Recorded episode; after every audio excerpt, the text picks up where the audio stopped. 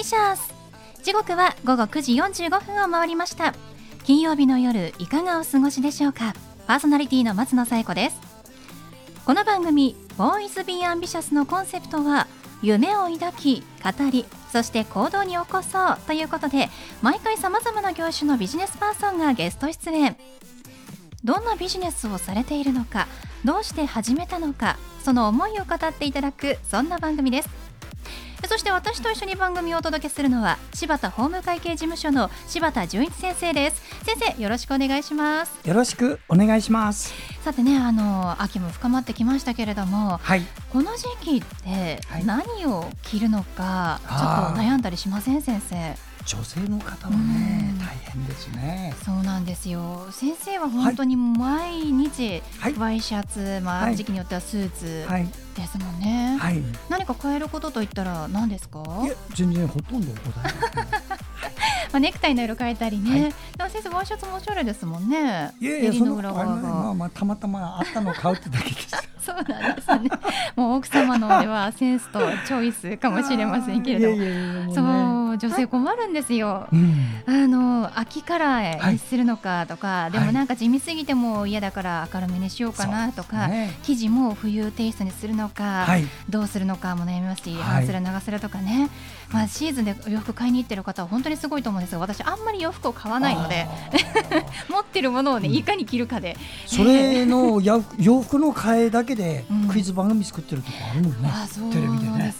やっぱり見てる人たくさんいるっていうことはねやっぱり悩んでる。まあそうかもしれないですね。ちょっとレンタル始めようかなとも思ってますけれども、皆さん何かアドバイスがあったら教えてください。はい、それでは第31回 Voice Be Ambitious スタートです。この番組は遺言相続専門の行政書士柴田法務会計事務所の提供でお送りしますそれでは先生今夜のゲストのご紹介をお願いしますはい。今夜のゲストは映像クリエイターの水野隆人さんです。水野さんこんばんは。よろしくお願いしますえー、水野さん映像クリエイターということで髪のパーマの感じもクリエイターさんっぽいですけれども、ね、リスナーの皆さんにお見せできないのが残念ですが、えーと、どんな具体的なお仕事をしていらっしゃるんですか、えー、と基本的に今やってるのが企業のプロモーションビデオでしたり、うん、結構短めのウェブに載せるような動画を作ってることが多いですね。そうなんですね、まあ、自分で撮ってもう全部編集もしてというところまで全部やるんですか？そうですね。基本的にも企画段階から入って、えーと撮影もやって編集もやってっていう形が多いですね。全部やるやらせていただくことが多いですね。そうなんですね。じゃあもう水野さんに頼めば全部作ってくれる。カンパケ。そうですね。カンパケみたいな感じですそれは助かりますね、うん、えちなみにこの映像を作るというお仕事をされてどれくらいになるんですかと大学から、えっと、映像のことをやっているので大学から含めると10年ぐらいになりますね、うん、まだお若いんですよねそうですね若いというのが分かんなくなってきましたけど一応若いんじゃないですかね。まあ20代言っても大丈夫ですか？二十、代ですね。はい、そうそう20代後半ということで、はい、本当にお若いんですけれども、でもフリーでされてると10年されてますからすごいですよね。そうですね。フリーになってからは5年ぐらいですね、うん、ちょうど、うん、そうなんですね。どうして映像の世界に入ろうと思われたんですか？映像の世界に入ろうと思ったんですね。うん、高校までずっとサッカーしかしてなくて、もうサッカー以外何も興味なかったんですけど、まあでも大学行かなきゃいけないって時に、何が他に興味あるかなって時に、まあ映像かなと思って。最初はなんで結構消去法的な考えで映像だったんですけど、へえそうなんですね、はい、じゃあ一回高校の進路を機に将来を考え出したということなんですね。そうですね。サッカー選手になろうという思いはなかったんですか？まあもちろんなりたかったんですけど、まあちょっと無理でしてね。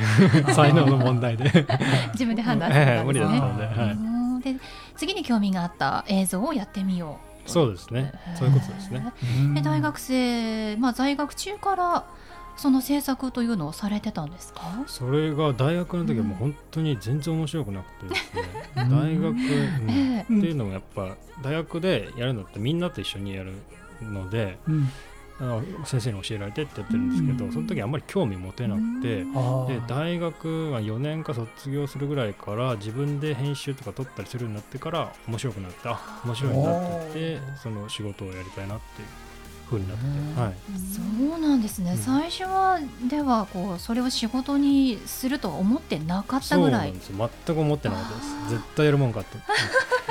そこまで強い思いがあったのに仕事になったということで、はい、これ何が転機になるか分かりませんね。そうですよね。全く分かんないですね自分でやりたいという思いが強かったんでしょうね。そうですね、自分でやりたいっていう思いが強いです。まあわがままなところもありますし 自分の思ったようにやりたい。でも同じようにやっぱりこう進路でやりたいことを悩んでらっしゃる方も多いと思うのでリスナーさんの中には。今少しつまらないという思いがあっても何かがこう変化になって仕事につながる可能性もあるということですからちょっと希望になりますよね。なるほどそうですね、なると思います、まあ、それから本当に仕事にして今もやってらっしゃるわけですからすごいですよね。その昔からこう今 YouTuber になりたい、まあ、職業でなりたい、えー、ランキングでこう YouTuber が入ってき始めてから、やっぱりこう今動画ウェブっていう、えー、世界が注目されておりますけれども水野さんが大学の頃からこう現在でこう映像とか動画って何か変わってきましたか？そうですね。その大学の頃大学特に入る前ぐらいからは、うん、の時はもうアマチュアの人では全く映像なんかできるできなかったんですよね。というのも機材が高かったり、パソコンのソフトが充実しなかったそれなんですけど、まあ、僕が大学生ぐらいの時からだんだんカメラ安くなってきて、一般で買える価格のカメラで綺麗な映像撮れるようになったりしてきて。それで映像クリエイターっていう職業もかなりやってる人も増えてきたと思いますね。今はもう本当にもっともっと増えてきて、ここ3年ぐらいは、はい、そうですよね、はい、今一般の方が本当に軽くこう動画をねアップロードできるような時代になりましたしスマートフォンの性能も上がりましたもんね。そうですね。スマートフォンでも十分綺麗なのが撮れるので、はい、センスがあれば全然できるぐらいですもんね。本当ですね、まあ、ただやっぱりこうプロという職業が成り立っているのはプロと素人の違いというのがこう如実にあるわけで、うん、水野さんが思うプロと素人の違いって何かありますか？そうですね。プロと素人の違い。あとはこう、ご自身が心がけてることっていうのはありますか、はい、まあ、ビジネスという観点で、うん、仕事っていう観点で見たらやっぱ素人でやってる方はまあ基本的に自分の好きなようにやってるっていう中で、うん、仕事としてやるには相手の方のや相手のクライアントの方の思う映像を作るっていうことが必要なので、うん。まあ、クライアントの方とどういうふうにしたらいい映像できるかなっていうふうにしていくっていうのはやっぱ違うんじゃないですかね。自分の思いっていうのと相手の思いを具現化するっていう映像にするっていうのは、はい、違いがあるんじゃないかなと。確かに思いを具現化するって難しいですよね、うん。うん、まあ、もちろんの絵コンテとかいろいろ作成してヒアリングもしてっていうのはあるでしょうけれども、うん、それをこうクライアントが思っている通りに表現できるというのが一番プロなのかもしれないですね。うん、そう、ねまあ、そういうところをちゃんと汲み取ってくれるということですね、水野さん。そうですね。かなり難しいですけどね。汲み取るように努力、毎回毎回。何かこう得意なジャンルってあったりしますか？得意なジャンルですと日本文化を今までやってきたことが多くて、はい、それが得意なジャンルですね。例えばどういったものを取ってきたんですか？えーと、例えばですともう本当にいろいろやってるんですけど、うん、盆栽だったり、うん、えーと、の伝統芸能だったり伝統工芸、うん、もう本当さまざまなことやってますね。和紙和紙だったりあ素敵ですね。柴田先生が好きそうなジャンルですね。はい、あの私も渋いのが好きってことなんです、ね、日本なんかね大好きですもんね。はい。梅ばかりの能も行きますし、うんから日本盆栽協会も水石協会も入っておりますので、うん、本当ですよね。皆さんお友達たくさんいらっしゃいますから。ぜひねあの水野さんが作った映像ねあの、はい、ご覧になっていただきたいと思いますけれども。あれね素晴らしい若い方の感性でね、うん、あの伝統芸能入るとね、うん、すごい使えるんだよね、ああ確かに。価値観も変わるかもしれない、ね、変わるよ。あの年配の人作るの全然違うから、視点が。切り口がねシャープいいですね。見たいですね、ではそんな水野さんに最後お聞きしたいんですが、はい、水野さんの夢は何ですか？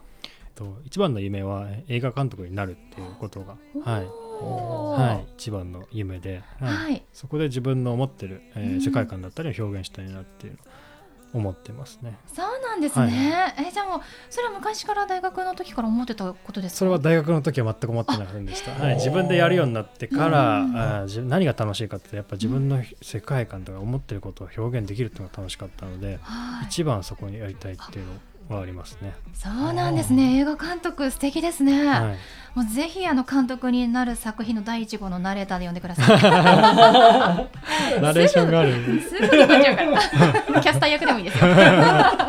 たまに無理やり押し込んで 脚本に ぜひね見たいと思いますけれども。でも水野さんが映画監督になってこう撮る日楽しみですね。ね。ぜひ頑張ってください、ね、はいということで本日のゲストは映像クリエイターの水野貴人さんでした水野さんどうもありがとうございましたありがとうございましたありがとうございました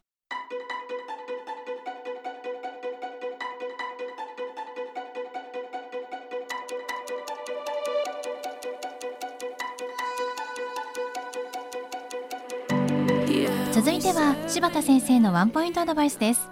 では先生今日はどんなお話をしてくださるんでしょうか？はいこんばんは。遺言相続専門の行政書士の柴田純一でございます。私の専門は、えー、事前対策をするときには遺言状で事前対策なしで親が亡くなってご遺族の方が混乱している。この場合には遺産分割協議書というのを作って収集していくといういずれにしてもですね混乱を秩序あるものに変えていくのが私の仕事です。今日はですね、えー、先週に続きまして遺言で必要なものを1点ほどご紹介します。これはどういうことか。これはですね2011年の判例変更がございました案件を今日ご紹介します。簡単に言います。こういうことです。予備的遺言っていう言葉皆さんここで初めて聞いたっていう人が多いと思うんですが遺言状遺言書の中にね予備的遺言っていうのを書くんですよ。これのない遺言書って異常に危険です。それをご紹介します。2011年にこれが変わった日本でね。その前はある程度のんぽりでよかったんですがそういかなくなった。簡単に言います。私が遺言状を書きます。長男次男三男がいます。いずれも生きておりました。したがって長男には家をやる。次男には預金をやる。三男には株をやると書いたとします。私が死ぬ1時間前に長男が死んでいたらその長男にやると言った家をもし長男が私よりも先に死んでいたら誰に次渡す。これを書くのを予備的遺言というんです。でこの行き着くところ最後に生きている人にぶつからない限りその遺言は使えなくなりました。この効力なしということを主張するのはほとんど金融機関です。銀行はこの理由に基づいて預金の払い戻ししませんよ。あの遺言状では。遺産分割協議書を作ってくれと言ってきます。そうなると大変なんですね。したがって私の事務所にもねそういう案件結構来てます。昔作った遺言状で予備的遺言のないのを持ってる方がいたらちょっと見てください。自分より先に子供の一人が死んでた場合にその遺言を使えなくなるからね。そういうことでもしご不安の方私にお問い合わせください。はい。柴田先生の相談は電話東京03-6780-1408 6780-1408までお願いします。以上柴田先生のワンポイントアドバイスでした。先生ありがとうございました。ありがとうございました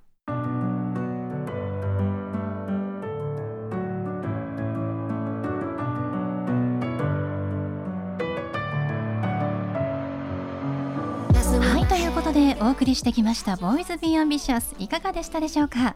本日のゲストは映像クリエイターの水野貴人さんでした。えぜひ水野さんに映像を依頼したいという方はメールでお願いします。メールアドレス水野0704 at gmail.com 水野0704 at gmail ドットコムです。お願いします。それではまた来週この時間にお会いしましょう。お相手は松野紗子。と柴田純一でした。それではさようなら。さようなら。Why do I baby? Why do I